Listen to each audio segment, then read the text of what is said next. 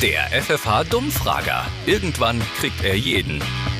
Entschuldigung, ich lasse mich nur ungern stören. Was glaubst du bei der D-Mike? Für was steht das D? Weiß nicht. Was schätzt du? Also ich glaube nicht, dass es für Deutschland steht. Das wäre, glaube ich, zu einfach. Ähm, Demokratisch. Demokratische Mike? Ja. Nicht ganz. Ja, einer von den Artikeln würde ich sagen. Vielleicht die. Ich habe keine Ahnung. Deutsche Mike.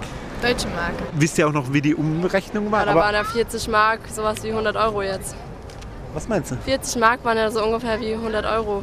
Deshalb, das war dann nicht so. Wie hieß die kleinere Einheit bei der Mike? Heute gibt es ja Cent. Was gab es Ich weiß damals? nicht, war es Schilling oder so? Ja, würde ich jetzt auch schicken. Nee, Schilling war es nicht. Es waren Pfennige. Ah. Wie viel Pfennig waren eine Mike?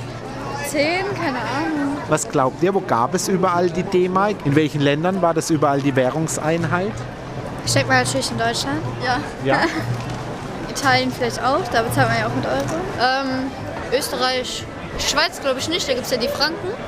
Ja. Also ich glaube überall, wo es jetzt Euro gibt, gab es früher die D-Mark. Der Dummfrager in der FFH Morning Show mit Daniel und Julia.